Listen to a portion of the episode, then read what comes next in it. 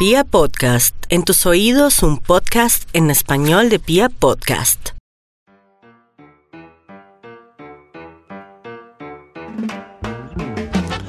Un día sin sonreír es un día perdido. Frase atribuida a Charlie Chaplin. Y si bien es mucho el bienestar que produce ser o estar feliz, el verdadero valor de la sonrisa va más allá de lo estético. Impera en la supervivencia.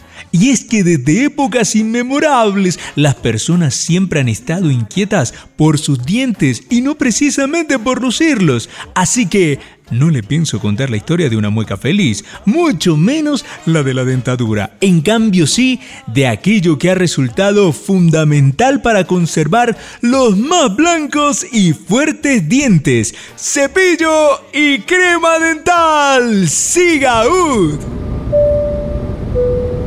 tranquilidad es muy importante para nosotros. Le invitamos a seguir todas las instrucciones. No ajuste nada más que el volumen. Olvídese de las turbulencias. Nada está prohibido salvo perderse un solo instante de este recorrido. Your peace of mind is very important to us.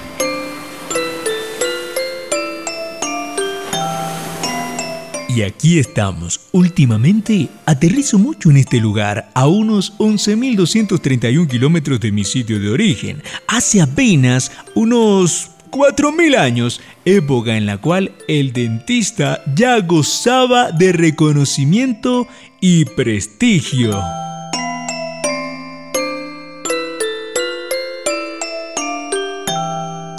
Como ya les dije, los dientes para el hombre siempre han sido de vital importancia en su supervivencia. Por eso, a orillas del río Nilo, los especialistas ya disponían de ciertos cuidados como el clíster o la bativa dental después de cada comida. Después de desayunar, cuando acabes de almorzar, antes de irte a acostar deberás muy bien tus dientes. Exacto, parte de lo que dice esa canción y no es un invento de ahora, ya tiene unos cuantos milenios. Hace mucho tiempo, en la lejana tierra de la antigua Grecia, se vivía una edad dorada de poderosos dioses y extraordinarios héroes.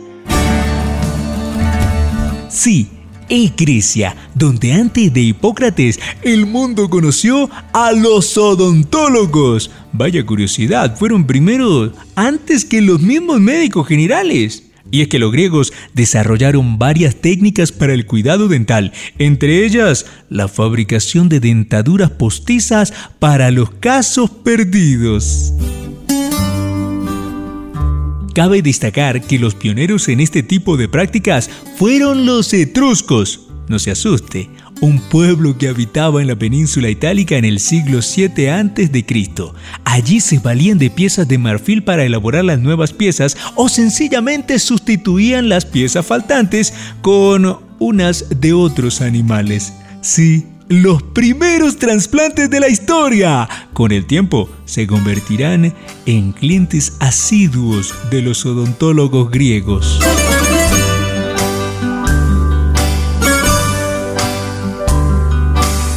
El pueblo etrusco el primero en crear una facultad de odontología, donde se hacía trasplantes de muelas y sustitución de piezas dentales perdidas por otras de oro. Y un diente de oro que cuando ríe se ve brillando. A ellos le debemos esa característica de Pedrito y bueno, la moda propia de mediados de los 80s y 90s en Colombia, como fruto de la fiebre del oro. Y sí, el dinero fácil. Pero bueno, no son mis temas predilectos.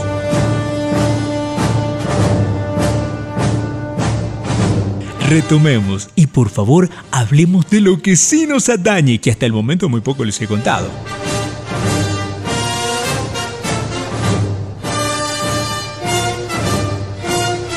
Queda claro que el cuidado dental era de vital importancia y por eso el médico latino, lo digo por aquellos que hablaban latín, lengua propia del Imperio Romano, escribonios largos. Vaya nombrecito, parecía de novelista, escribía largo el muchacho. En fin, inventó la pasta de dientes, una mezcla de vinagre, miel, sal y cristal muy machacado. Antes de él, los griegos usaban la orina como dentífrico pero es bien sabido que está la historia de la crema dental y el cepillo. Sospecho que lo de los griegos es más la historia del enjuague bucal, así que no le daremos mucha relevancia, salvo por Plinio, el famoso naturalista del siglo I, quien aseguraba que este era el remedio más efectivo contra la caries y hasta casi el siglo XX todavía existía quienes sostenían dicho argumento. Pero bueno, pasemos a temas menos escatológicos.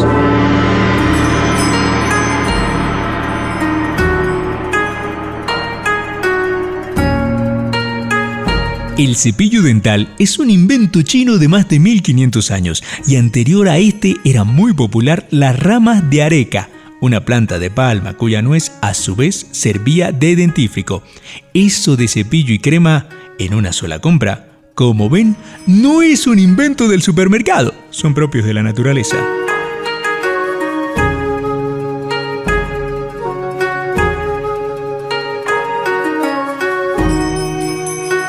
Pero los chinos le dieron una innovación a la areca, puesto que la mezclaban con hojas de betel y cal, resultante del molido de concha de ciertos moluscos. De esto resultaba una especie de chicle, al que se denominaba bullo, con el que mantenían sus dientes limpios y relucientes, alejados del mal aliento.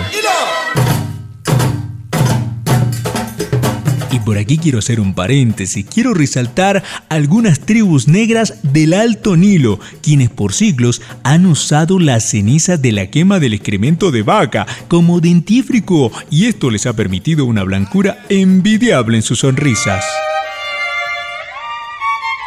Pero el cepillo, como hoy lo conocemos, es más un invento del siglo XVII y desde entonces muy pocas modificaciones ha sufrido. Se dice que en la corte francesa se utilizaba un cepillo elaborado con crines de caballo o de otros animales, con muy buenos resultados.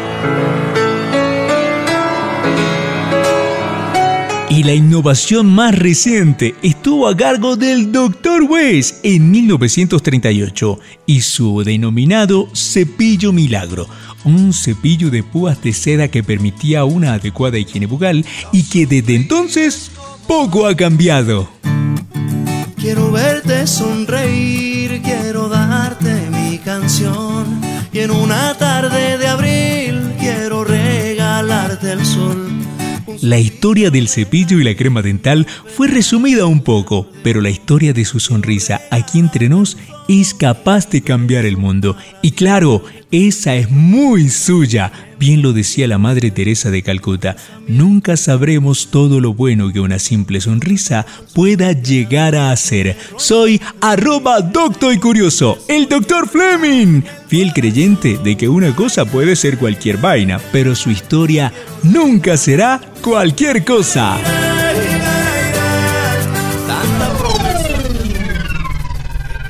Gracias por viajar con Pia Podcast.